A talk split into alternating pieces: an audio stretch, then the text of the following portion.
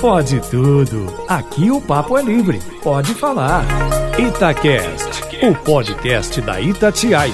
Fala galera, seja bem-vindo, seja bem-vinda no ar. Pode tudo de pós-carnaval, domingão do descanso, da ressaca, pra muita gente ainda é domingo de folia e é domingo que o Pode Tudo volta aqui a nossa programação, já que no domingo passado a gente teve toda uma cobertura especial do carnaval no Brasil, em Minas e com destaque especial para Belo Horizonte. Deixa eu falar e cumprimentar aqui o nosso destaque de carro alegórico, Patrícia Diogo. Boa noite, tudo bem, querida? Oi, gente! Muito boa noite, boa noite com gratidão e alegria, né? Que prazer estar aqui no Pode Tudo e que semana boa, né? Semana de carnaval.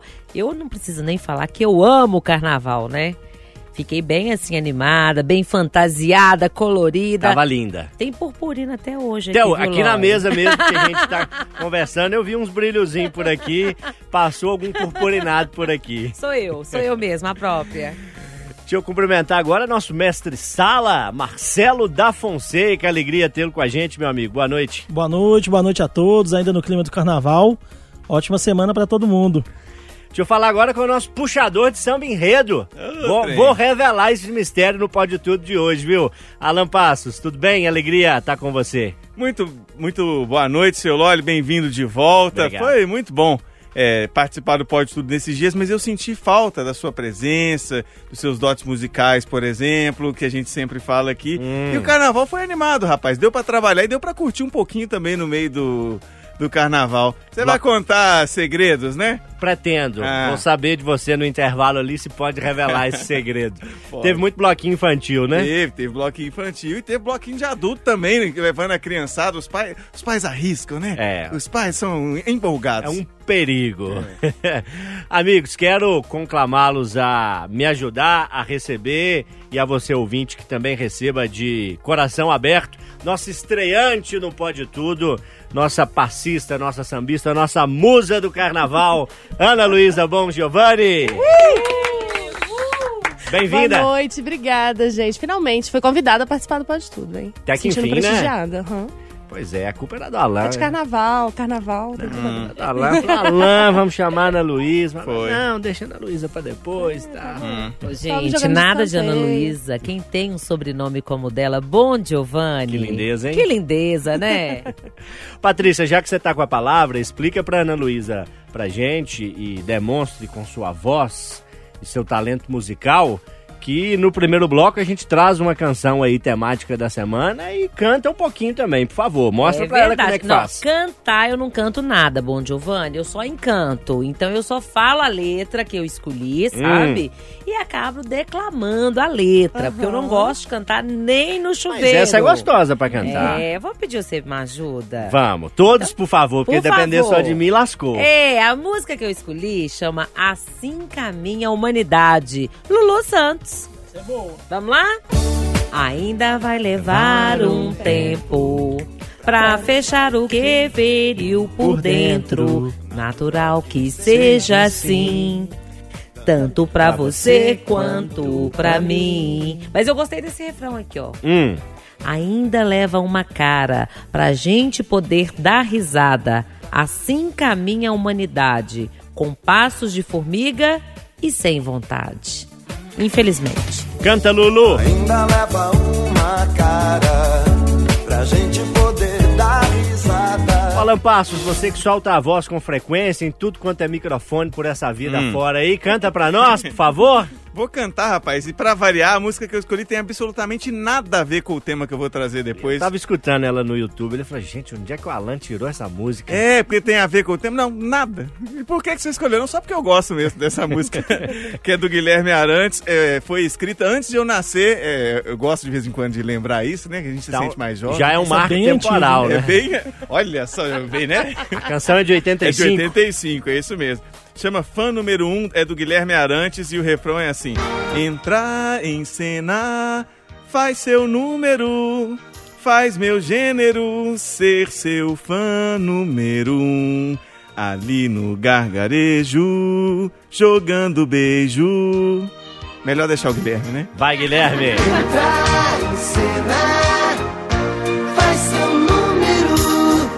fechar nossa rodinha musical com a ala que está à minha esquerda aqui na bancada. Primeiro o Marcelo a, da a Fonseca. esquerda do seu radinho, como diriam. Os narradores de futebol gostam, né? O time do Atlético que vai atacar a esquerda de você que tá aí. À minha esquerda aqui na mesa do Pode Tudo, Marcelo da Fonseca. Vou cantar. Ah, garoto! Não vou perder a oportunidade de cantar no microfone da Itatiaia, não. Bom, eu tô ainda né, no clima de carnaval. Terça-feira teve um bloco super legal, chama Pisa na Fulô. Passa ali atrás do Minas Shopping. E aí vou cantar uma música que desde terça-feira que eu tô com ela na cabeça. É uma música do Chico César. Chama Deus me proteja de mim. É mais ou menos assim, ó. Perdão, viu, Chico César? Mas vamos lá. Deus me proteja de mim e da maldade de gente boa, da bondade da pessoa ruim. Deus me governe e guarde, ilumine Zélia assim. Tem três dias que eu tô com essa música na cabeça. Você ensaiou, porque tá afinadinho, Tá viu? Ah, mais ou bonito. menos. Tá, tá indo. Vamos ver com o Chico César pra ver se ficou parecido. Deus me proteja de mim e da maldade de gente boa. Ana Luísa, o que, que você achou da turma soltando a voz? Você vai encarar também? Ah, eu- Ou na estreia você vai É pisar na no estreia freio? eu vou, vou ficar de boa aqui, tá? Ah. Vou só dar uma declamada na música, porque é uma música da Marina Senna que é difícil de você cantar, tá?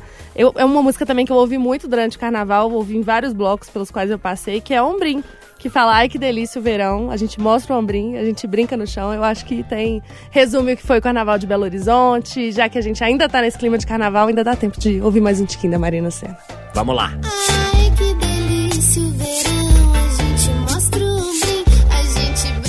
Ainda nesse bloco de abertura, a gente vai falar muito do carnaval, né? Deve ser tema aí dos colegas nos próximos blocos, mas primeiro, deixa eu fazer uma rodada jogo rápido aqui com os colegas. Começar do Marcelo. Carnaval em uma palavra, Marcelo. Como é que a gente define o carnaval de BH nesse ano com uma palavra? Pode ser uma expressão, né? Mas não, não alonga muito, não, viu? É uma palavra. Vou, vou usar meu bloco preferido. É o amor. Valeu. Fui nesse bloco, inclusive. Muito bom. a trabalho, mas fui, foi gostoso. Bem legal Subi das no alto do antigas. trio, fiz imagens para as redes da Itatiaia. Foi Esse um... foi bem divertido mesmo. Pena que eu não te vi por lá. Patrícia Diogo, uma palavra pro carnaval. Alegria. Ana? Brilhante. Hum. E aí, senhor Passos? Sorriso. Eu vi muita gente rindo, assim, em cada encontro, em cada bloco. Foi um carnaval muito feliz, assim. Muita gente sorridente, isso foi bom de ver. Retomada é a minha palavra. Pra felicidade, pra diversão de muita gente que estava contida, muita gente machucada, ferida pelos desafios da pandemia. Retomada para quem precisa do carnaval para trabalhar, para adquirir recursos, para ter ali os rendimentos que são é, úteis ao longo de todo o ano para toda uma cadeia da economia que vai do ambulante ao dono de loja de material de construção, do restaurante ao operador de transporte, por aplicativo, táxi, moto, enfim, uma retomada. Acho que essa palavra é uma boa definição desse carnaval. Para a gente fechar esse primeiro bloco, vou deixar você ouvindo um pouquinho mais a íntegra de uma canção que é clássica, né? Vamos de clichê? Pode ser? Todo carnaval tem o seu fim. Los Hermanos. Acabou, né, gente? Pode ter bloquinho aí ao longo de fevereiro, que acaba é, já no início dessa semana. Pode ter bloquinho em março, pode ter aquecimento de carnaval já daqui a pouco, mas o carnaval mesmo acabou. 2024 tem mais. Mas você não vai cantar ela, não? Sem chance. Amo muito Los Hermanos, mas não é, é uma canção que eu consiga achar o tom e difíceis são as canções que eu acho o tom, né? O ouvinte Pode Tudo sabe bem esse meu desafio, essa minha dificuldade. Todo dia Fala galera, de volta, pode tudo, domingo. Eu, João Felipe Loli, tenho alegria de ter Alan Passos, Patrícia Joe, Marcelo da Fonseca e Ana Luísa Bom Giovanni no debate, na discussão, nos sorrisos, nos assuntos sérios que marcam o Pode Tudo deste domingo. Edição um pouquinho maior do Pode Tudo, uma horinha e meia, pra gente trocar muita ideia e se divertir, viu? Vem com a gente e vem também com o Marcelo da Fonseca, que começa propondo o debate. Fala, Marcelo. Ô, Lola, eu quero continuar falando de carnaval. Ah, pode? É bom, pode, Pode, sim. Aqui pode tudo? Pode tudo, né? Ah, eu queria né, conversar com os colegas, saber a opinião, porque eu lembro que na, na minha infância, principalmente, o carnaval de BH era totalmente diferente do que é hoje. Né? Ruas desertas, teve até uma colega jornalista que outro dia fez uma postagem nas redes sociais é, deitado no meio da rua. Adriana Spinelli. Adriano Spinelli, né, com, com a rua totalmente vazia. E aí fiquei pensando, né, que eu gostava do carnaval vazio em BH. Tinha alguma coisa que eu achava legal, de né, a cidade vazia, tranquila, chegava nos lugares rápidos. Mas agora eu passei a gostar muito mais do carnaval, carnaval movimentado. E aí queria saber de vocês, o que, que vocês acham? Vocês têm alguma saudade desse, dessa cidade vazia? E também o, bro, o bloco, bloco não, gente, o bloco preferido de cada um. Fiquei curioso. Ó, essa é uma boa discussão, hein? Deixa eu começar com a Patrícia Joe.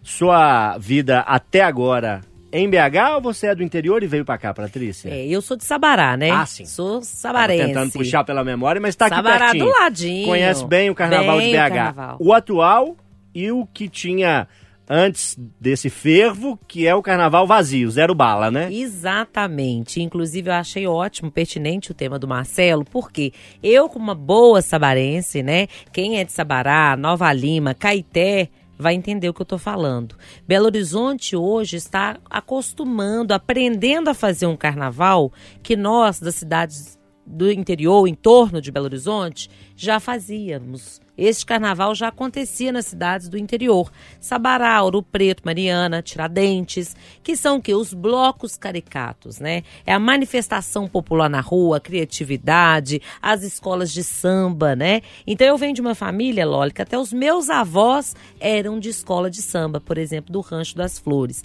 E aí, Belo Horizonte, o que, que acontecia? Era cidade para quem queria descansar. Quem gostava de carnaval ia para a cidade do interior. Quem não gostava ficava em Belo Horizonte, não tinha nada. E hoje nós estamos vivendo o quê? O inverso. Eu trabalhei no Carnaval da Itatiaia e era visível assim, as ruas lotadas, cheias, os folhões brincando, pulando. E logo depois, quando acabou o meu horário de trabalho, eu ia para Sabará.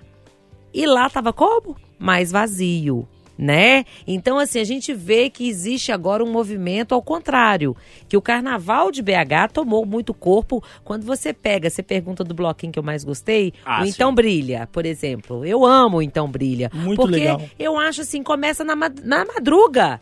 E aí você vê aquele viaduto onde que eu passo todo dia de carro, lotado, empapuçado de gente. É muito bacana. E quando você vê isso acontecendo aí na madrugada de sexta para o sábado, né? Porque logo no sábado a gente já acorda com a capital lotada, você fala, poxa, é um caminho sem volta, gente.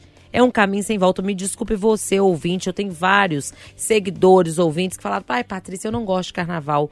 Gente, faz um esforço. São só quatro, cinco dias. O resto do ano, os dias são seus, né? Mas o carnaval é só esse tempo. E o tanto que movimenta a economia também, né, gente? Eu entendo quem questiona o carnaval, por exemplo, morando ali nas ruas do bairro Floresta, que de repente a pessoa fica ilhada, né? A gente faz na Itatiaia, em outros veículos, reportagens com histórias de pessoas que ficam ali ilhadas, não conseguem sair de carro, não conseguem receber uma visita. Então, para essas pessoas, realmente, a, a dificuldade e o incômodo é grande. Agora, quem mora, e aí a maioria da população, né, que mora nas periferias, nos locais mais afastados do centro, que às vezes está de folga no carnaval, que não tem que se locomover, que não sofre com o transporte, que fica mais difícil, que não tem ali as dificuldades e ficar reclamando, aí não tem desculpa, né? É verdade. Aí Uma festa pode tudo popular. permite. Aí é chato mesmo, né? Aí é chato Olha, com força. Pra terminar minha É. participação nesse tema, eu vou falar pra vocês aqui o que eu escutei, assim, que eu amei de ter escutado isso. Que eu descobri, é isso é autoconhecimento, hein, Renatinho? Põe uma música de fundo aí de autoconhecimento. Eu descobri que a minha fantasia, eu venho fantasiada em dias normais. No carnaval eu sou eu mesma. Entendeu? Seja de pirata, de Carmen Miranda, não importa a fantasia. E os outros dias eu me fantasio. E aí pego uma caricatura assim de roupa de gente chato. Eu fiz. Nós estamos elaborando aqui um tutorial pro Acirantão distinguir Carmen Miranda de pirata. Ô irmão, você vai conseguir, viu? O senhor é muito capaz e vai conseguir.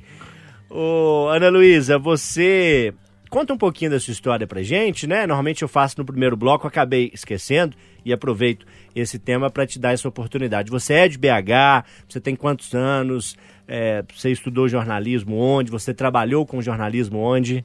Então, Loli, eu sou daqui de BH, nasci na região da Pampulha, sempre morei na mesma casa ali com os meus pais e recentemente mudei para a região Centro-Sul. O carnaval foi um dos grandes motivadores, assim, dessa coisa também. mudança. Porque, dessa mudança. Porque eu sou uma grande apaixonada por carnaval de rua. E gosto muito dessa coisa de estar perto do fervo ali. Durante o período de carnaval, chegar na minha casa ficou meio impossível, mas fez parte, foi tudo ótimo, assim. Mas sou daqui de BH, tenho 29 anos, formei na PUC, São Gabriel. Trabalhei já em outros veículos com rádio, com impresso, enfim. Agora estou aqui na Itatiaia desde setembro. E essa cobertura da Itatiaia foi Trabalhou muito, Trabalhei né? muito. Foi bastante intensa, assim. Eu achava que não ia dar para aproveitar os blocos da forma como eu gostaria, mas deu para aproveitar mesmo assim, né? Mesmo trabalhando bastante, deu para aproveitar. É, esse movimento de carnaval da cidade, eu peguei a, a cidade mais vazia quando eu ainda era adolescente, né? E era uma época em que eu falava que eu não gostava de carnaval, assim, porque meu- a família do meu pai é de Diamantina, então meus primos sempre foram para lá. Que tem um Eles são- carnaval que tem um famoso, carnaval muito, muito famoso. bonito. Já foi muito maior também, assim, para pessoas mais jovens e tal. Acho que hoje ele tá uma coisa mais família, talvez ele esteja mudando um pouco de cara. Mas os meus primos, que são mais velhos do que eu, sempre foram para Diamantina. E eu não cheguei na idade de acompanhar eles em Diamantina antes de começar esse carnaval aqui de Belo Horizonte. Então eu não vivi muito esse carnaval do interior de Minas, assim. Mas o carnaval de Belo Horizonte é uma coisa pela qual eu sou completamente apaixonada, assim. Eu acho que eu já me considero uma profissional do carnaval, sabe? Que fico meses planejando fantasia, meses pensando em quais blocos eu quero ir. é, enfim, fazendo um itinerário ali completo. Claro que a gente vai encaixando de acordo com o horário de trabalho também. Mas deu pra curtir bastante. É, sobre o bloco preferido, o meu é o Então Brilha, mas esse ano queria destacar um bloco que eu não conhecia, porque tem isso também, né? A gente vai conhecendo blocos novos, ritmos novos a cada ano. Passei por um bloco sem muita pretensão, sem saber nada sobre ele, que foi o bloco da fofoca, que toca carimbó. Quando a gente poderia ter um, um bloco de rua tocando carimbó, que é um ritmo do Pará, no meio do centro de Belo Uma Horizonte. amiga minha foi da bateria do, do, do, carimbó, do Fofoca. fofoca, né? E é uma experiência, assim, que eu acho que só o carnaval proporciona, né? Você vai num bloco pra ouvir sertanejo, outro tá tocando música eletrônica, outro tá tocando carimbó, aí axé. E você vai vivendo essa efervescência, assim, na cidade o tempo inteiro. Eu acho isso legal demais. É uma diversidade realmente muito bonita. Alan, contigo quero explorar outro aspecto do, do carnaval, e aí puxando pela sua raiz, né, um pouquinho do que é a minha também, a região de Ouro Preto, Mariana. É, você concorda comigo que tem havido um movimento de fortalecimento do carnaval de Belo Horizonte e, de certa forma, o carnaval dessas cidades históricas, a Ana citou Diamantina, a gente tem ali Ouro Preto com um carnaval forte, perdendo um pouco de público para a capital? Concordo. E acho que esse é um movimento, a certo modo, inevitável, porque à medida que o Carnaval de Belo Horizonte se fortalece, tem uma rede hoteleira maior, tem um atrativo maior, você está indo para a capital e assim, tem uma multidão nas ruas. É, este ano a estimativa de 5 milhões de pessoas juntando todo o período. Então, é uma diversidade de blocos, inclusive, muito grande também, de estilos, de tamanhos, de localidades, eu entendo.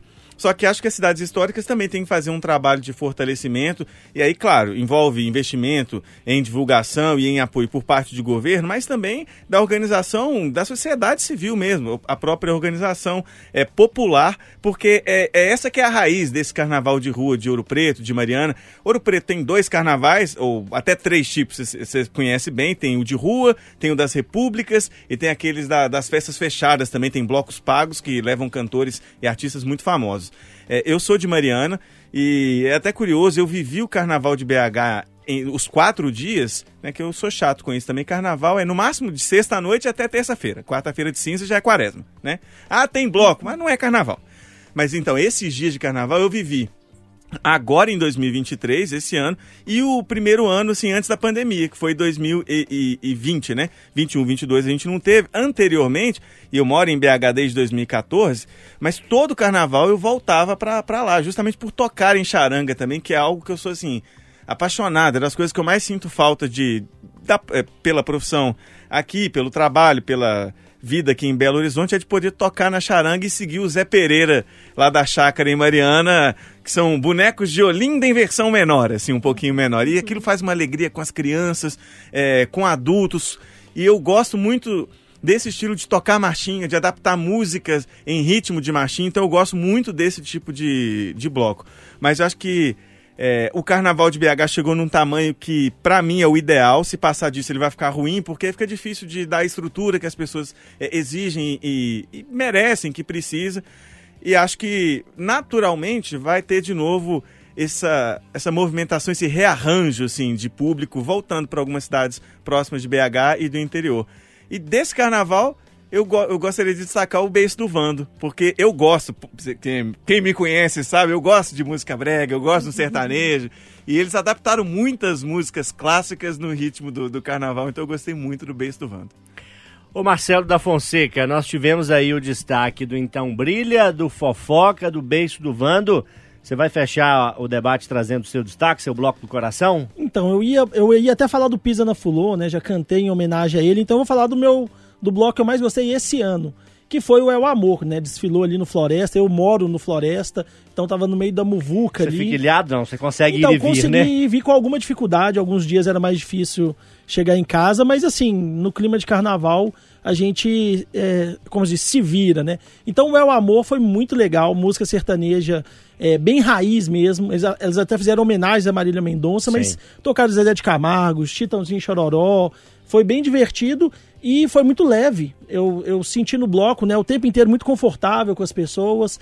É, achei muito legal, muito divertido. O clima estava muito bom. Acho que no Então Brilha também, que eu também participei, tava um clima muito bom. É, o Pisa na Fulô sempre é muito legal, o forró muito leve, mas o clima me chamou muita atenção esse ano. Né? E o Carnaval de BH, que a gente, né, o históricozinho que a gente conhece bem, né, como jornalistas há algum tempo aqui, o Carnaval surgiu por acaso.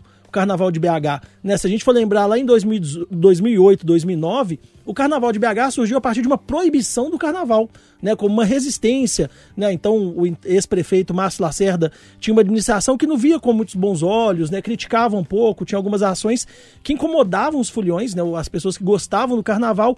E aí esse Carnaval foi ganhando força, surgiu, foi crescendo e hoje ele está desse tamanho, né? O Alan falou que ele está no, no ponto ideal. Talvez ele já comece a precisar melhorar para atender esse público, né? Tanta questão de banheiros, né? Que a gente vê algumas pessoas reclamando, mas realmente é muito legal ver como que esse carnaval se transformou, né? Até chegar ao que ele é hoje. Ano que vem, no El Amor, você convida o Alan, viu? O Pra Léo já- cantar. o Léo já vai estar mais, mais firme, aí dá pra deixar com a vovó e o Alan Tá. vai lá no bloco pra cantar e pra se divertir. Combinado? Tá, combinado, Você combinado. testemunha, viu? Tá no bom. fio do bigode. Boa. Gente, eu quero destacar para encerrar esse bloco é, o bloco Corte Devassa, que eu acompanhei a trabalho, já conhecia de outros carnavais, mas que cortejo lindo, que bateria legal, um som muito bacana. É um bloco não tão grande, então dá para você acompanhar ali bem pertinho da galera dançando, da galera fazendo som. E foi lindo acompanhar a concentração e o cortejo deles ali pela rua Sapucaí e pelo entorno. E ver as pessoas ocupando as ruas da cidade, esse concreto tão duro, que tantas vezes é tão hostil, que muitas vezes no nosso imaginário é sinônimo de um trânsito engarrafado, é sinônimo de um viaduto onde embaixo moram pessoas que não têm condição de ter uma vida melhor. Essa cidade que às vezes tão árida, tão difícil, é tão doído às vezes você ir para o centro, você trafegar pela cidade, pelas diversas dificuldades que tem, você vê esses espaços coloridos, cheio de pessoas se divertindo, sorrindo, pessoas trabalhando, vendendo produtos, conseguindo recursos. É, é um movimento lindo que nenhum chato vai conseguir tirar a alegria desse carnaval. Domingo ainda é fevereiro, mas o mês tá virando a curva, hein? Amanhã ainda é. Depois de amanhã também. Quarta-feira já é março, hein?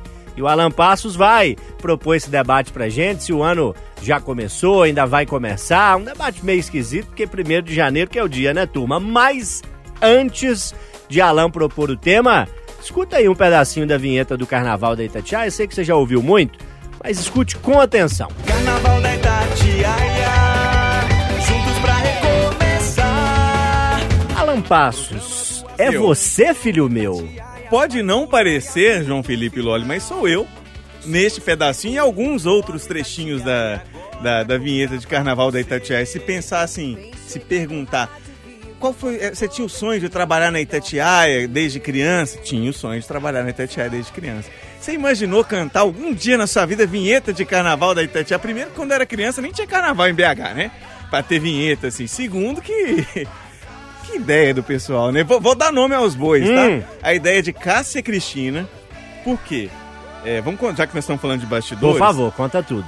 é, a- a- essa vinheta que é marcante, é muito boa, aliás, é uma música que fica na cabeça da gente, é, ela realmente contagia. E é, como toda emissora, a gente passou por algumas mudanças na grade, alguns nomes de programas é, que estavam lá nessa vinheta do Carnaval de 2020 não estavam mais agora e tinha que refazer. O que, que a Cássia pensou? Vamos colocar alguém da própria rádio cantando esses trechos. E aí, sabe-se lá porque a Cássia me escolheu. Ela tinha algum, é, visto alguns vídeos no Instagram e tal. E aí gravou, marcou lá no estúdio com o Augusto, o Augusto Nogueira que é sensacional, de uma, de uma qualidade incrível. Toca junto com o Tomate, por exemplo, entre tantos outros trabalhos. Compositor, guitarrista sensacional e produtor musical de, de grande qualidade.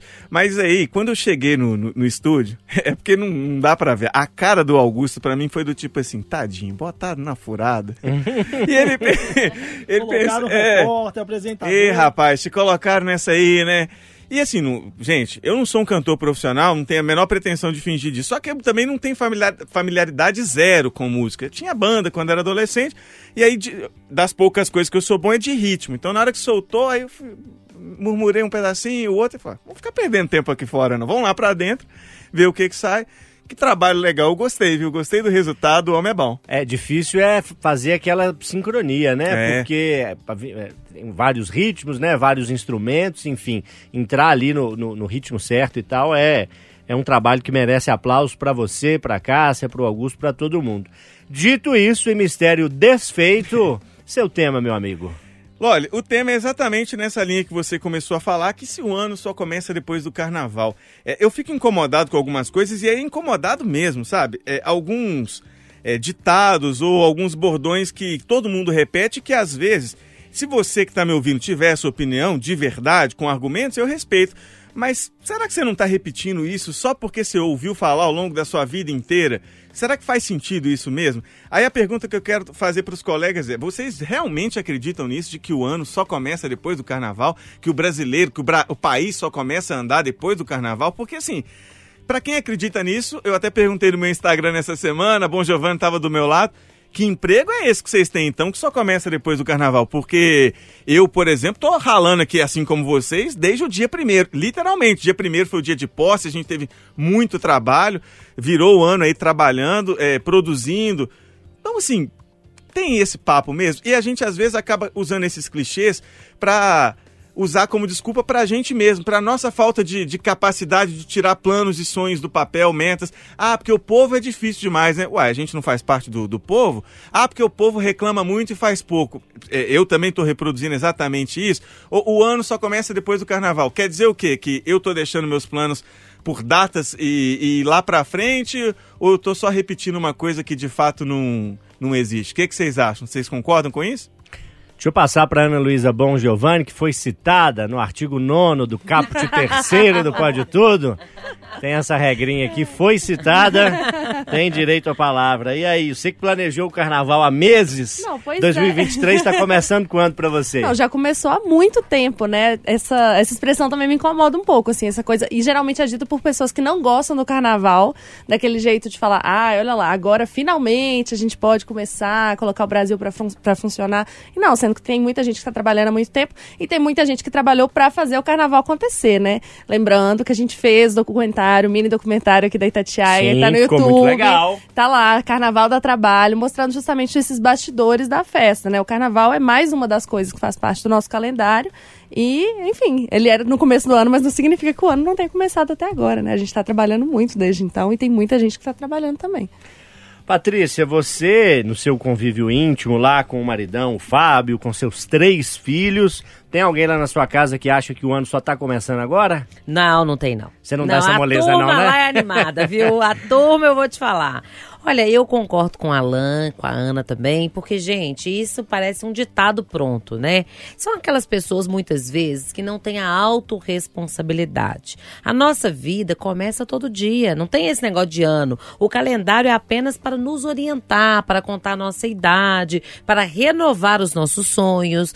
Mas a vida, gente, ela começa todo dia. Quando a gente quer que dê certo, que comece, ou desistir de algum sonho ou não, né? Agora, esse negócio de falar que o carnaval, o ano começa após o carnaval, é porque eu até entendo, sabe? As pessoas elas vão pro- protelando as decisões, né? Nós temos às vezes assim as empresas que deixam para começar a investir realmente após o carnaval, que acha que o mês de janeiro é um mês de férias, é um mês que a maioria das pessoas estão descansando e aí já emenda com o carnaval, mas no dia a dia nosso não é assim, né? Então, como o Alan falou, desde o dia primeiro já teve a posse, dia 8 Brasília também aquele tumulto todo, todo mundo trabalhou demais, mas assim, gente, o que vale mesmo é a gente ter esse, esse sentimento de que a vida começa todos os dias. Eu quero só complementar aqui o mini documentário, porque a Bon Giovanni ela foi muito assim, ao passar, modesta para falar. Tá muito bom, que trabalho muito bom. Fala Carnaval dá trabalho. Ana Luísa Bon Giovanni, junto com Nice Dias, Cássia Cristina, Thalissa Lima. Que quarteto, hein? Eles mostraram como que a cidade é planejada, como que a prefeitura faz para esperar tantos foliões, como que outras profissões também trabalham durante este evento. E mostra muito como funciona a economia popular doméstica. Então, Ana, dizem a boa educação que não é bom a gente falar da gente mesmo. Então eu vou falar de você. Ficou sensacional, vale a pena. Vão lá no nosso YouTube, nas nossas redes sociais, porque é um trabalho muito bom. E deu trabalho também. Sem dúvida. E que equipe talentosa, né? Só mulheres de muito talento, todas as quatro, a Ana, a Thalissa, a Cássia. E quero destacar de forma especial a Nais, que é uma das nossas colegas aqui mais talentosas, que também ama muito o carnaval e se dedica eh, de cabeça aos projetos aqui que envolvem o rádio, que envolvem a produção de conteúdo, mas que tem também as imagens, né, como eh, importantes eh, componentes do trabalho que ficou realmente muito bonito. Ô Marcelo, vamos tentar achar uma explicação para esse ditado de que o carnaval só começa. eh, de que o ano só começa depois do carnaval, porque a gente tem IPVA, vence agora em março. Imposto de renda, às vezes começa em março, esse ano é até a partir de abril, né?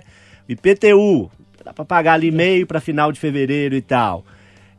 Os boletos vêm bem antes, né? É, o, a escola, por exemplo, para quem tem filho na escola e, e às vezes a escola particular que tem que pagar, ou a escola pública, até tem uma semaninha ou duas ali de aula, mas é, tudo me- parece engrenar mesmo depois do carnaval, né?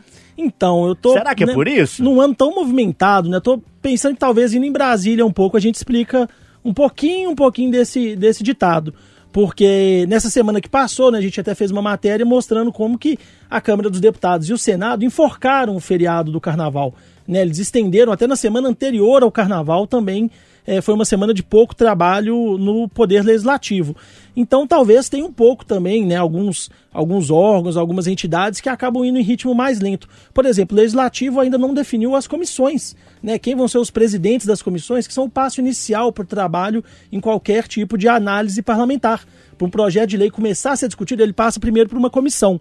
Se você for na, na- na maioria das casas do Legislativo, essas comissões ainda não estão fechadas. Então, a partir dessa semana agora, né, que elas vão, vão ter definições, inclusive na Assembleia Legislativa de Minas, é a partir de agora que vai dar uma acelerada nesse ritmo de trabalho, a partir, talvez, nas próximas semanas do mês de março. Mas mesmo na política, né, puxando um pouquinho a sardinha para o meu lado, o ano começou o ano praticamente não parou né, em questão de trabalho. Desde lá da eleição, após a eleição foi muito turbulento, tivemos a transição também de governo, tudo muito exigente. E aí, antes do carnaval, o Brasil viveu momentos muito dramáticos. Né? O 8 de janeiro, que a Patrícia lembrou, também todo mundo trabalhando bastante, teve gente voltando de férias cancelando férias para trabalhar e no carnaval nós também tivemos bastante trabalho, né? Lembrando das chuvas que praticamente devastaram o litoral norte de São Paulo e muita gente trabalhou e trabalhou muito sério durante o carnaval. Então é legal a gente pensar que, não, peraí, muita gente trabalha antes, durante e alguns também começam um pouco mais depois. Talvez em Brasília dá para falar, né, que o ritmo acelera depois do carnaval, mas eu acho que no, os 99% restantes do país já estão desde janeiro na luta. Ô Alan, vencemos o ditado? Argumentamos, contra-argumentamos, destituímos esse ditado que se existe a gente quer esse emprego que só começa depois do carnaval? Eu acho que a gente trouxe ótimos elementos para quem repetia isso sem pensar muito, ficar pensando agora. Acho que a gente conseguiu trazer esse debate essa discussão a gente colocou no Instagram e na- nas respostas do vídeo que eu postei, teve um que, que me chamou a atenção e aí eu dei razão para ele. Ah, sou professor universitário. É, e a gente sabe que muitas universidades realmente só começam depois do, do, do carnaval, engrena. Aí para ele faz sentido essa frase. Mas até chegar no carnaval, pode ter certeza que ele andou trabalhando muito. Então ali foi um período de descanso, de férias. Nessa questão escolar, eu entendo. Fora isso, na questão do trabalho do dia a dia, vem dizer que você que trabalha no serviço regular, carteira assinada, ou para você, pior ainda, para você que é empreendedor, que muitas vezes tem que pôr a mão na massa ali no próprio negócio, desde o administrativo até o balcão. Bem dizer que o ano só começa depois do carnaval? Não aí, começa, né? não. Eu quero deixar só um recadinho, Loli. Quando a gente usar esses termos, esses ditados, tomar cuidado que às vezes a gente cai ali no, numa vala que nos impede de crescer. Senão você fica, ah, o Brasil é difícil demais, o povo é complicado, e a gente se coloca numa posição de conformismo, de que não, não dá para evoluir, não dá para sair do lugar. É, você faz parte do povo, mas as coisas da sua vida, da, da sua família, dos seus projetos, é só você que vai tirar do papel. Então foca aí nos seus objetivos e lembra do que a Patrícia falou. O ano começa todo dia quando a gente levanta da cama. Fala galera, de volta, pode tudo, domingo à noite, Tatiaia, alegria ter a sua companhia comigo, João Felipe Lolli, tenho Ana Luísa Bom Giovanni, Alan Passos, Marcelo da Fonseca e ela, que com gratidão e alegria abrilhanta o microfone da Itatiaia, propõe agora nosso debate, Patrícia Joe. Ô, Loli, o tema que eu escolhi, né, gente? Nós íamos aí do carnaval, uma folia pura e tudo, mas nem tudo são flores, não é mesmo? Hum. O deslizamento que aconteceu no litoral lá de São Paulo, em São Sebastião e Ubatuba também, onde nós tivemos dezenas de mortes, né? E desaparecidos também, a cada hora sendo atualizados aí. Que tristeza tamanho, não é mesmo? Inclusive eu conheço de perto, porque eu sou casada com paulista, meu cunhado mora em Ubatuba, conheço muito bem a região de São Sebastião, de Ubatuba também. Uma tristeza sem fim, mas o que mexeu mais comigo foi a matéria do Wallace Lara, nosso repórter mineiro, chorando por conta do litro d'água, 93 reais. Aí eu achei que era só aí. Falei, nossa, gente, esses comerciantes, nós temos legislação para isso, Código de Defesa do Consumidor, tem que ser fechado esse comércio e tudo. Não. A falta de humanidade, de empatia, não para por aí, não. Meu amigo, caminhonetes estão sendo saqueadas. Caminhonetes que levam doações para o povo de São Sebastião e de Ubatuba. E isso não é sempre. Sempre que tem uma tragédia, a gente tem aí notícias, né? De alguém querendo tirar proveito. Foi também na pandemia, as pessoas que vendiam máscaras, que tinham poucas máscaras, querendo ganhar muito dinheiro, álcool em gel, né? Os insumos todos necessários. Então eu escolhi a música do Lulu Santos, que fala que assim caminha a humanidade, com lá, com passos de formiga e sem vontade. Por quê, gente? Para onde caminha a humanidade? De onde que vem tanta falta aí de gratidão, de alegria, de empatia? O que que está acontecendo com as pessoas? É, o, o- a letra do Lulu Santos ainda é muito branda, né, para descrever esse tipo de atitude nesse momento, né? Fevereiro no Brasil, como cantou Jorge Ben, tem carnaval e a gente discutiu aqui, mas Marcelo da Fonseca, você, jornalista, repórter experiente, sabe que dezembro, janeiro, fevereiro são meses, infelizmente, todos os anos marcados por chuvas e por consequências, né? Às vezes não tão graves, às vezes catastróficas, como neste ano no litoral de São Paulo. Loli, parece que cada ano escolhe um lugar, né, alguma região para ser a mais afetada, né? Essa chuva, né, que destruiu o litoral norte de São Paulo, ela há alguns anos atrás veio aqui em Belo Horizonte, na região metropolitana, né? A gente teve milhares de desabrigados, muitas mortes, a cidade praticamente devastada. Depois a gente viu na, na região eh, costeira ali do Rio, né? No ano passado teve em Petrópolis também. É, acho que desde que eu comecei a trabalhar com jornalismo em 2000 2010, eu vejo sempre esse, esse caso de forma muito recorrente. E aí a gente vê como que fica. É, como que é um problema que todo mundo sabe que vai acontecer e como que parece que não tem muito resposta para isso. Né? Passa governo, entra governo, é, seja prefeitura, governo estadual, governo, governo federal, parece que não tem uma solução.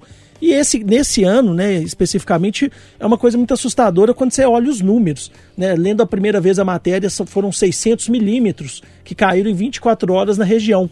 Aí eu lembrei uma matéria que, que, eu, que eu fiz né, há alguns anos em Belo Horizonte, naquela chuva dos mil dias. Não sei se vocês lembram de 2019. Chuva de mil anos. De mil anos, em um dia. Chuva de mil anos em um dia. É, aí em Belo Horizonte de 2019 para 2020, Isso. se não estou enganado. E foram 190 milímetros.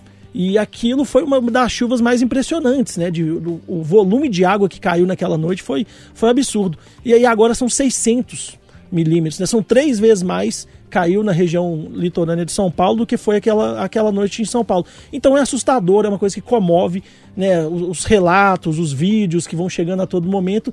E que pena, né? Que as pessoas nesse lado, a gente vê tanta coisa boa de doação, de gente que se desdobra para conseguir ajudar, mas parece que uma parte, eu espero que seja sempre a, a menor parte, aproveita também para ganhar alguma coisa em cima.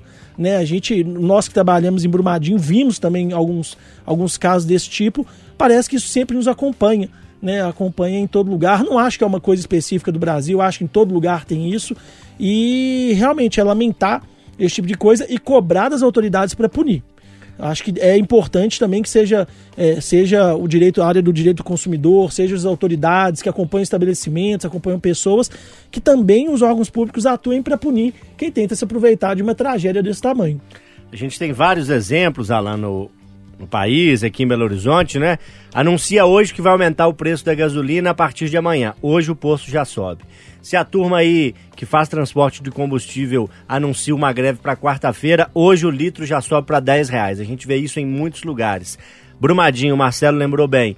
é, não lembro de preços abusivos, né? Mas saques em residências atingidas pela lama e que as famílias tiveram que sair, pessoal indo lá, roubando o que tinha ficado na casa. Isso teve, infelizmente, em Brumadinho. Não é exclusivo de São Paulo, não é novidade e acontece por quê? Acontece porque falta muito de empatia. A Patrícia falou essa palavra aqui no começo e eu acho que ela falta demais. É, não vou dizer que ela falta para todo mundo, porque em momentos de tragédia a gente vê muita é, corrente de solidariedade, de doação, de você fazer o bem para se quer saber a quem está recebendo aquilo ali, você está doando para aquelas pessoas que você não conhece, nunca viu, mas está se colocando no, no lugar. Eu vi isso acontecer é, de perto em Mariana. Você estava lá em Mariana quando aconteceu aquela tragédia crime da, da Samarco e essa questão de saque aconteceu em Bento Rodrigues. Algumas pessoas não tiveram as casas destruídas, mas tiveram que sair de lá. Primeiro que não tinha a menor estrutura de continuar morando é, e que ainda existia algum certo tipo de risco e tal. A Defesa Civil, os órgãos competentes tiraram essas pessoas, mas o acesso ficou livre porque ainda havia muito bate-cabeça, o que fazer. Pessoas é, de má fé, de ruindade no coração foram lá e roubaram de televisão a janela de casas que estavam lá. É, e a gente vê, no caso específico das chuvas, um acúmulo de problemas que vão assim de mudanças climáticas que não são um problema do futuro, são um problema do presente, porque 600 milímetros não é algo que, que, que é normal, que é corriqueiro, é porque a gente já está vivendo algo de é, um desarranjo do, do sistema né, do, do nosso planeta. E a gente tem muito pouco investimento em prevenção, porque depois que a tragédia acontece, aí é fácil mandar ministro, caminhão, dinheiro, recurso para reconstruir.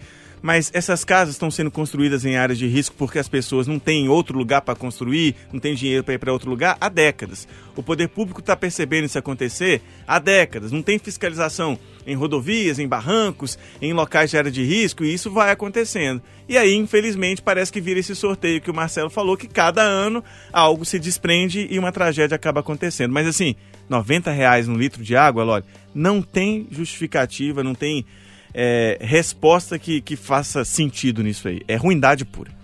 Ô Ana, ficou muito evidente nessa semana, né? O nosso colega de profissão na TV Globo se emocionando ao relatar as dificuldades lá dos atingidos por essa tragédia, e em especial chamou muito a atenção esse, esse litro d'água, né? Quando você vai entrar ao vivo ali num, num contexto de tragédia, de dificuldade, é difícil equilibrar razão e emoção, né? É difícil, Loli, porque a gente tem essa empatia, né? Eu acho que faz muito parte da nossa profissão enquanto jornalista de conseguir ter essa conexão com as pessoas e principalmente num cenário tão devastador em que você vê as pessoas sofrendo tanto e aí você ficar sabendo dessa história das pessoas querendo se aproveitar ali daquele momento, é, acho que realmente é difícil de segurar, né? Mas eu tava lembrando aqui, eu tô assistindo aquela série nova da HBO, The Last of Us, que pra quem não tá assistindo, é, tem um cenário assim de apocalipse, zumbi, né? Enfim. E ali as pessoas, o tempo inteiro, elas estão tentando é, fugir desses zumbis ali que existem, as pessoas infectadas por um, por um fungo, enfim. Mas outra, outro grande perigo que existe ali naquela sociedade são os saqueadores, Dá o né? spoiler, dá o spoiler. É, é- é de spoiler. leve, é um spoiler de leve, é um spoiler de leve. Mas existem esses saqueadores que são as pessoas que tentam ali se aproveitar de quem consegue juntar alguma coisa, enfim, pra sobreviver, porque tá no estado de necessidade absoluto ali, né? É a ficção imitando a É, realidade. eu vejo muito uma, uma certa semelhança, assim, de ao invés das pessoas se juntarem para poder né, enfrentar aquela dificuldade de uma forma é, né, coletiva ali, tem gente que acaba tentando se aproveitar e pensando só em si e querendo ganhar em cima daquilo da, de, qual- de qualquer maneira. Claro que é um exemplo extremo na ficção, mas que eu acho que a gente consegue enxergar um pouquinho dessas situações da vida real também. É, ilustra bem, com certeza. Patrícia, assunto difícil, assunto necessário para o debate. Que bom que você nos propôs discutir isso aqui e peço que você dê o seu tweet final. Ah, pois é, eu gostei muito do que meus colegas falaram, gente, e eu acho que é preciso virar a chave, não é mesmo? Eu aproveito que estamos em quaresma, um período que as pessoas é, voltam a olhar para si, né? Eu acho que a melhor comparação que a gente faz é com a gente mesmo, é o melhoramento a cada dia. Então, assim, eu chamo a atenção do ouvinte também, aproveita a potência, a força da Itatiaia, para a gente ter essa evolução, porque, hoje, gente, estamos vivendo períodos difíceis, tragédias coletivas, né? É há pouco mais de um mês, não tem nem um mês ainda a questão da Turquia também, com terremotos, muitas mortes, né? Então, assim, é- gente, nós não vamos levar nada daqui sabe? Diariamente eu lido com processos de inventário, né? De partilhas, de bens. As pessoas brigam, brigam, brigam. Às vezes perdem a vida para construir castelos e tal. Morrem, fica tudo aqui, não é mesmo? E aí ninguém leva nada porque caixão não tem gaveta. O que, que a gente vai levar? A nossa dignidade, a nossa integridade, a semente daquilo que nós plantamos nas pessoas. E quando a gente vê uma pessoa sofrendo desse jeito, a gente não tem a hombridade, não tem a empatia de se colocar no lugar daquela pessoa, de tentar levar recurso, tentar ajudar de uma maneira qualquer que seja, porque a ajuda também, gente, não é só com o financeiro, né? Seja uma ajuda na escuta, num bom dia animado, numa uma situação que você faz com que a pessoa respire de uma maneira mais aliviada. Então é esse convite que eu faço para o nosso ouvinte. Vamos aproveitar o período aí para a gente se melhorar. Turma, de volta. Já tô falando da velocidade normal aqui, não é a 2.0 do WhatsApp. Será que vai chegar um dia na 3.0? Não aguento não, em 2.0 é difícil.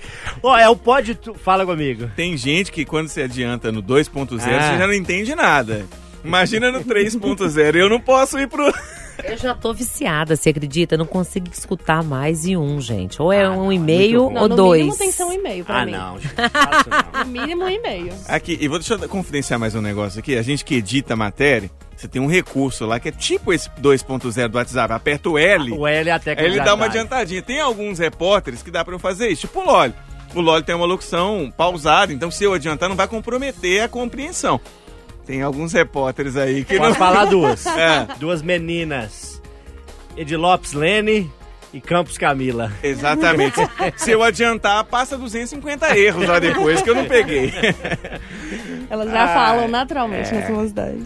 E, e tem um, um prefeito aí de sobrenome parecido com o da Ana Luísa e com o meu, que você você precisa ter um menos dois pra você entender, porque no normal você já não entende nada. Ô Ana, é, o seu tema é polêmico, você deu uma adiantada nele pra gente antes do noticiário, mas agora com mais tempo, por favor, propõe o debate. Então, a gente, continuando né, nessa levada de notícias sérias, que a Patrícia já trouxe um, um ponto seríssimo, essa semana saiu uma notícia de que a Elise Matsunaga tá, né, já tá fora da cadeia, enfim, começou a trabalhar como motorista de aplicativo. E aí isso acaba saindo em todos os lugares, gera muita, muito interesse das pessoas, todo mundo sempre quer saber onde essas pessoas, né, que acabaram ficando famosas por causa de uma coisa horrível, mas ficaram famosas, estão, o que está acontecendo com a vida delas, e aí sempre aparecem vários comentários, né? E aí os comentários são de todos os tipos. Tem gente que acha que tá tudo bem, tem gente que acha que não tá tudo bem. E aí queria propor essa discussão aqui com vocês. Recentemente a gente também teve o caso da Suzane von Richthofen, que é, saiu, saíram notícias falando que ela tá abrindo um ateliê de costura, enfim, tá trabalhando nessa área. Tem o caso do goleiro Bruno, que também voltou a atuar como jogador de futebol. E aí queria debater com vocês, assim, o que que a gente... Como que fica a vida dessas pessoas depois que elas já cumpriram a pena dela, que está prevista ali para ser cumprida? Então elas teoricamente, têm todo o direito de voltar a serem membros efetivos né, da sociedade, terem um trabalho, enfim. Mas, ao mesmo tempo, são pessoas com casos que geraram muita indignação, né? A gente tem, tende a reagir com o estômago nesse tipo de situação. Deixa eu conversar com a advogada aqui da mesa, que é jornalista também, excelente comunicadora. Patrícia, a gente tem três casos que a Ana Luísa Bongiovanni colocou. A Elise Matsunaga matou o marido, esquartejou o marido para tentar ocultar ali o corpo, num contexto que envolvia é, uma tentativa de ficar ali com o dinheiro da empresa, da herança. A Suzane von Richthofen, com o namorado e o irmão do namorado, os três agiram ali para matar os pais dela também, com o objetivo de ficar com a herança. E o Bruno, goleiro, jogador de futebol, é, condenado pelo entendimento da justiça de que mandou matar uma ex-companheira, mãe do filho dele. Como é que você vê a reinserção à sociedade dessas três pessoas que são mais conhecidas, exemplos que valem para muita gente que comete crime, vai para cadeia e uma hora sai, né? Não fica lá a vida inteira. Exatamente. Difícil e delicada, né, essa reinserção. Por quê? Porque todos esses três crimes tiveram aí uma repercussão é, nacional, diga lá de passagem até mundial, né, gente? Outros países também falaram desses, eh, desses crimes. E aí, quando o caso é assim, o que, que acontece? A sentença, ela é perpétua. Por mais que o réu ele cumpra aquilo que a lei prevê, que está previsto no Código Penal, por mais que ele é levado a júri popular, que ele tenha uma condenação, após essa condenação, a reinserção dele não é normal como seria de uma outra pessoa, um outro infrator, um outro criminoso. Porque o que, que a gente entende? A pessoa, nós não temos no Brasil a prisão perpétua, não temos. Então, uma hora ou outra, aquele criminoso, aquela pessoa, ela vai ter que sair a não ser que seja um caso muito grave, assim, alguma questão de saúde mental e tudo, ela vai voltar a conviver em sociedade. E aí, é o que eu chamo a atenção. A legislação brasileira, não, nós não temos assim uma penitenciária, um local onde que prepara para receber essas pessoas. Esses três casos que vocês disseram, principalmente da Matsunaga, né, que a Ana trouxe, eu assisti a série dela. E não foi só uma questão, né? Não tô nem falando do mérito em si que ela porque não tem nem justificativo que ela fez, né? Eu só vejo a imagem dela no elevador saindo com a mala e o corpo ali do marido esquartejado, claro. Né? Então, se fez isso com o marido, você pensa, será que essa mulher consegue conviver em sociedade? Agora, o que que acontece? A série dela traz assim como que é você, o coração do outro é terra que você não pisa né? Como que um remorso, uma situação que a pessoa ficou magoada lá atrás, vai desenvolvendo algumas patologias que leva para a esfera do crime. Então, ela não vai ter sossego nunca, né? No caso dela, trabalhando como Uber, vez ou outra sempre vai ter alguém que vai reconhecê-la. E aí também a imprensa, ah, a Suzana mesmo que ajudou na morte dos pais, ela já declarou uma vez que ela preferia ficar presa, porque ali ela tem uma segurança muito maior num induto natalino que ela saiu, ela saiu, mas ela tem que voltar, né? E aí você fala um crime bárbaro desse também, que matar pai, matar mãe.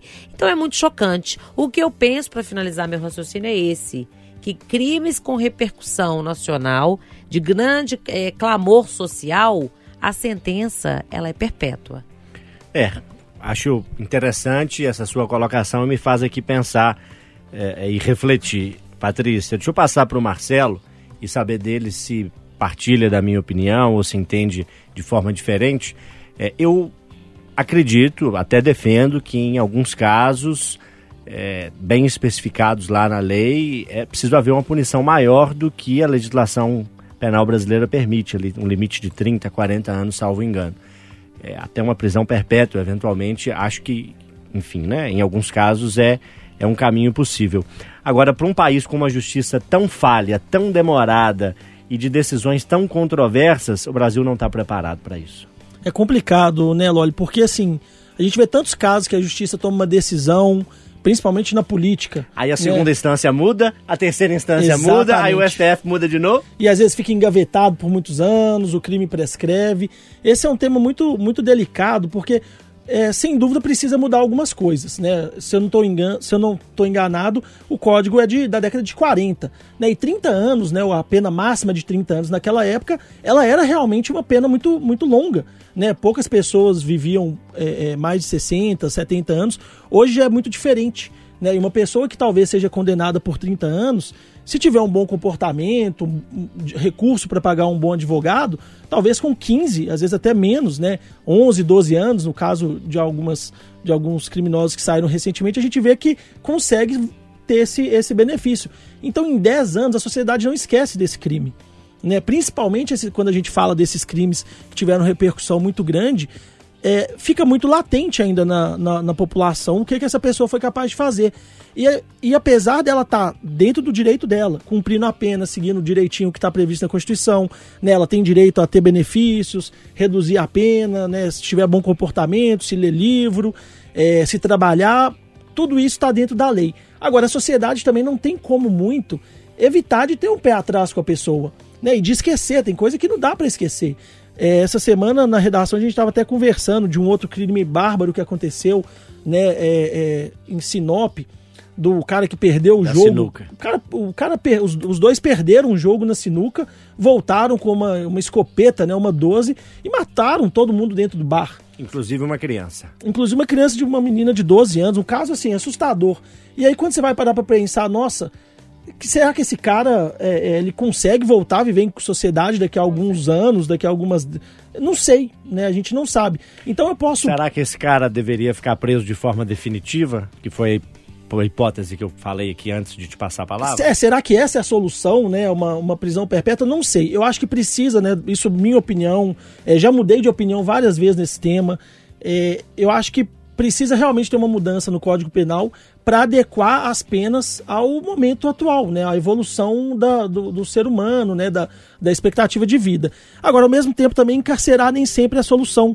Né, talvez é, vai criar só mais um problema, né, enchendo, enchendo os presídios, é, não tendo esse processo de ressocialização, mas daí a minha opinião, né, totalmente aqui, é, é, é, não quero ter razão nem nada, mas eu teria muita dificuldade de pegar um Uber com a Matsunaga.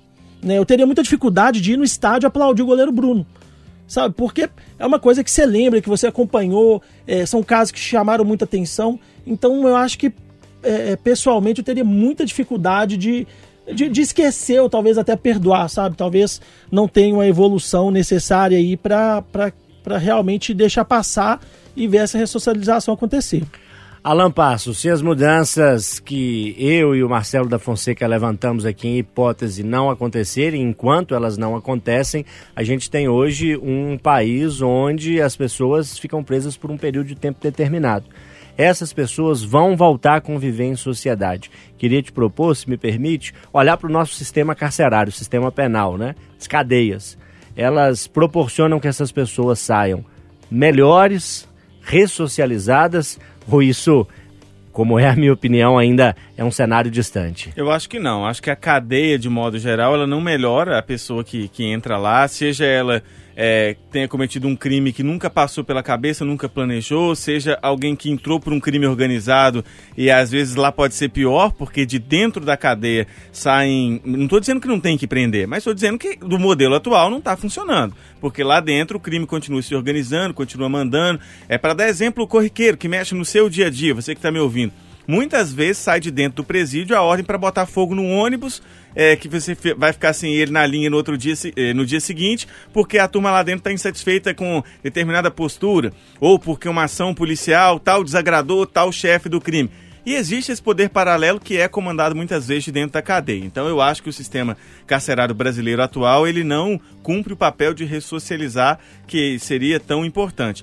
Mas especificamente falando desses crimes, desse tipo de crime, é, eu já mudei minha opinião ao longo da vida também. Não consegui mudar de opinião quanto à à prisão de a pena de morte. Acho que esse não é um caminho, mas de prisão perpétua, sim. Hoje eu já me tornei é, a favor da, da prisão perpétua em alguns casos. E desses três, eu não vi nenhuma vez sinal de arrependimento, nem na Suzane nem no Bruno. Sequer o Bruno sequer de confessar. Então, assim, claro, eu não quero que ele confesse algo que se ele tem certeza que não fez, mas não são isso que as evidências mostram, não é isso que as evidências mostram. E ele nunca se mostrou nem um pinguinho assim arrependido.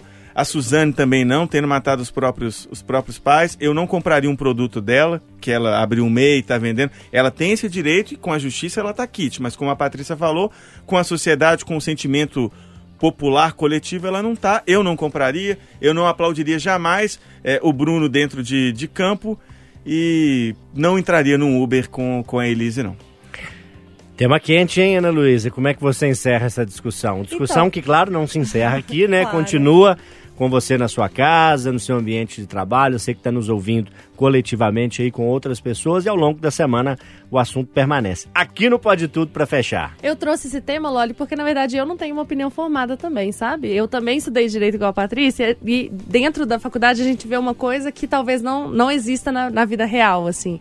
A gente sabe que o nosso sistema carcerário precisa mudar, eu acho que isso é um consenso, né, para todo mundo. Todo mundo percebe que não tá bom do jeito que tá, não tá funcionando. E, mas esses casos de grande repercussão, eles para mim são, são uma coisa que eu não consigo também definir qual é meu sentimento. Porque ao mesmo tempo que eu entendo que a pessoa tem o direito de retomar a vida dela, até porque o que, que a pessoa vai fazer, né, depois que ela já cumpriu a pena, também entendo as pessoas terem esse, esse pé atrás. Então não tem uma resposta, não. Fica aí o tema para todo mundo pensar. E você, o que, que você pensa, hein? Quer trocar ideia com a gente? Quer participar? Fale com a Itatiaia. A gente está aqui de portas abertas, de coração quentinho para te receber e de ouvidos atentos para acolher a sua opinião, o seu argumento, o seu pedido de ajuda. É só falar com a gente no 99996 7074. Manda zap pra gente. Eu, aqui da mesa, sou o único que vou ouvir o seu áudio em velocidade normal, viu? A turma toda já admitiu aqui que não tem mais capacidade Um de escutar um áudio normal. Pelo menos um e-mail. Pode tudo de volta nesse domingo, já na reta final, comigo Alan Passos, Patrícia Joe, Marcelo da Fonseca e a estreia de Ana Luísa Bom Giovanni. Eu sou João Felipe Loli e quero saber de uma coisa. Tem aí na sua família, entre os seus amigos, aquele causeiro, aquele mentiroso nato. Porque eu ando com um tempinho de sobra aí, vendo aqueles vídeos aleatórios no Instagram, no TikTok, e tenho visto a galera pegar muito no pé daquele Naldo, Naldo Bene, aquele cantor, que anda dando umas declarações malucas, né? De que eh, saía com o Michael Jackson, de que é amigo do Chris Brown, do Chris Rock, desculpe, né? O comediante e tal. E a galera pegou ele numas mentiras, tipo, ah, eu saí com o Michael Jackson em 2015. Tipo, o Michael Jackson morreu em 2009. Então, assim, ele foi pego na mentira em alguns momentos e todas as declarações públicas, né? Em podcasts, em vídeos e tal. Alan, que é do interior, vai começar. Tem aquele mentiroso conhecido ali da cidade, da região, que todo mundo escuta, dá risada, mas não acredita? Tem, tem, sempre tem. Eu tô tentando puxar por nome aqui, porque eu tô fora de Mariana tem muito tempo. Ah, mas você eu, vai dar nome pra turma? Ó, eu não vou dar nome, então. Não sei, fez bem, você me fez um Vamos alerta bom. Você me fez um alerta bom. Mas a- que- o cara vai me ouvir e vai saber. Tem, tem um amigo meu, amigão, irmão, assim, de vida. Foi da banda comigo e ele. Todo mundo é primo dele. Todo mundo é primo, não sei o que. Aí vai juntando, todo mundo é parente.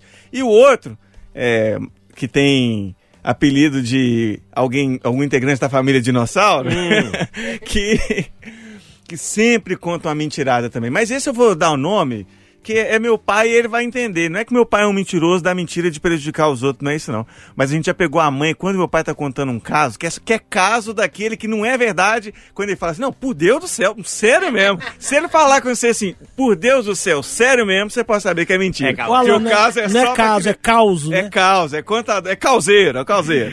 Ah, seu Ezio, seu filho tá te entregando, hein?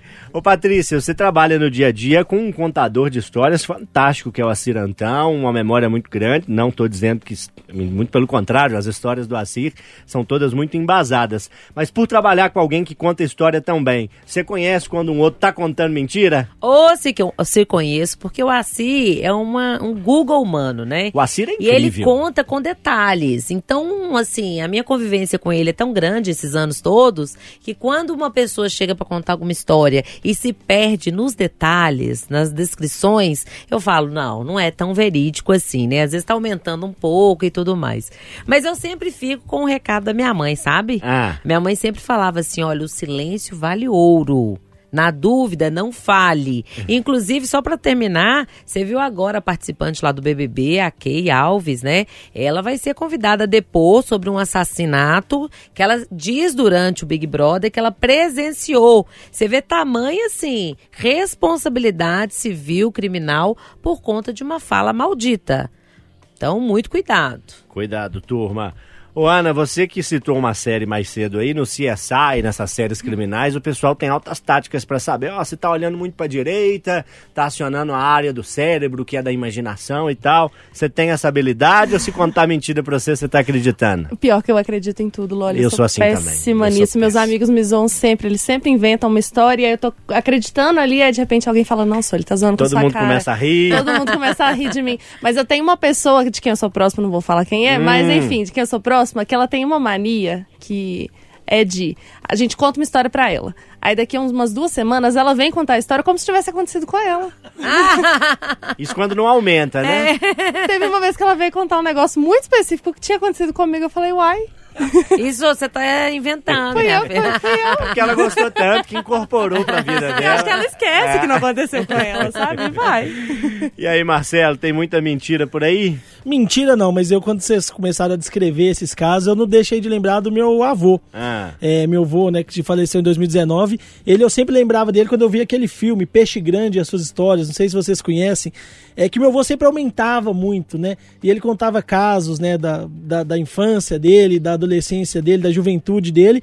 E quando a gente, bom, avô, mas isso era assim mesmo? Ele falou, mas eu tava lá, você tava? Né, ele sempre questionava, não, eu tava lá, eu vi acontecer. Então, assim, ele tinha uns casos muito legais, vários deles que realmente, né, eh, batiam, né, com a história, né, tinham muito a ver, mas tinha alguns que ficavam sempre com o pé atrás, sabe? Você falava, nossa, será que foi assim mesmo? E ele tinha cada caso de BH que era, era super engraçado. Agora, a Patrícia falou desse, desse episódio aí da, da moça lá do BBB, vou voltar lá no primeiro bloco daqueles ditados, né? Que tem o quem fala demais dá bom dia cavalo. É. Né? Então esse, Ô, se esse enca- encaixou perfeitamente. Esse está vivo, esse ditado. Lá no interior, entre meus amigos, quem conta muita mentira, a gente chama de Forrest Gump, o contador de histórias. Na minha cidade também tinha um conhecido como Mentirinha. Ah, os apelidos dos mentirosos são ótimos. né? E o problema, você sabe qual que é? Porque às vezes, quando o Mentirinha tava falando a verdade, Ninguém às vezes acreditava. ninguém acreditava e podia salvar várias pessoas. Turma, dá tempo pra mais nada não, viu? Obrigado pela sua companhia nesse domingão, pode tudo, versão estendida. Depois, o único pode tudo que eu fiz nesse ano foi do dia primeiro. Dia 8 teve aquele caos em Brasília, não teve programa. Depois eu saí de férias, voltei de férias. Alan ainda ficou tocando barco, carnaval não teve, voltei só hoje. Tava com saudade, hein? Ah, aí pronto. Achamos pra que o ano começa só depois do carnaval. No- se, for me- se for medir por pode tudo, o ano começou no dia primeiro e mais nada, né? Foi só o Réveillon e pronto. Amigos, foi uma alegria estar com vocês. Patrícia Joe, beijo, boa semana, muito obrigado. Gratidão e alegria, obrigada pela sua companhia, uma excelente semana. Alan Passos, que tá sempre aqui, tocando barquinho de vez em quando, hoje como debatedor. Uma alegria ter você no time, meu caro. Valeu. Cara, o Pode Tudo é bom demais. A gente ouve e conta muitas histórias, conhece mais das opiniões das pessoas. E é sempre bom esse espaço aqui no domingo à noite. Gente, ótima semana. Marcelo da Fonseca. Valeu, Loli, valeu, Valeu. colegas. Boa semana a todos. E a estreia de Ana Luísa Bom Giovanni, que vai voltar mais no Pode Tudo com a gente. Foi muito bom ter você aqui hoje. Viu? Bom domingo, restinho ainda. Boa semana, um beijo. Obrigada, gente, pelo convite. Espero realmente ser convidada de novo. Estarei aqui. Boa noite, boa semana. Tá anotado, viu? Tá registrado. Eu sou João Felipe Lolli, agradeço muito a sua companhia. Valeu! Uma alegria grande estar nesse espaço privilegiado que é o domingo à noite na Itatiaia, debatendo com você os principais assuntos da semana, com bom humor, com seriedade e com muito argumento. Para encerrar, a saideira do Los Hermanos, né? Lá no comecinho do programa, eu trouxe um clássico, né, de pós-folia, a canção Todo Carnaval Tem Seu Fim, e para fechar, vou numa de samba também, um pouco diferente do que costuma ser a pegada do Los Hermanos, que é mais um melodrama, por assim dizer. A composição Samba A2 é uma linda canção, uma das muitas belas canções do grupo que eu trago aqui na íntegra pra gente encerrar o debate deste domingo Valeu demais a sua companhia. Boa semana. Até a próxima.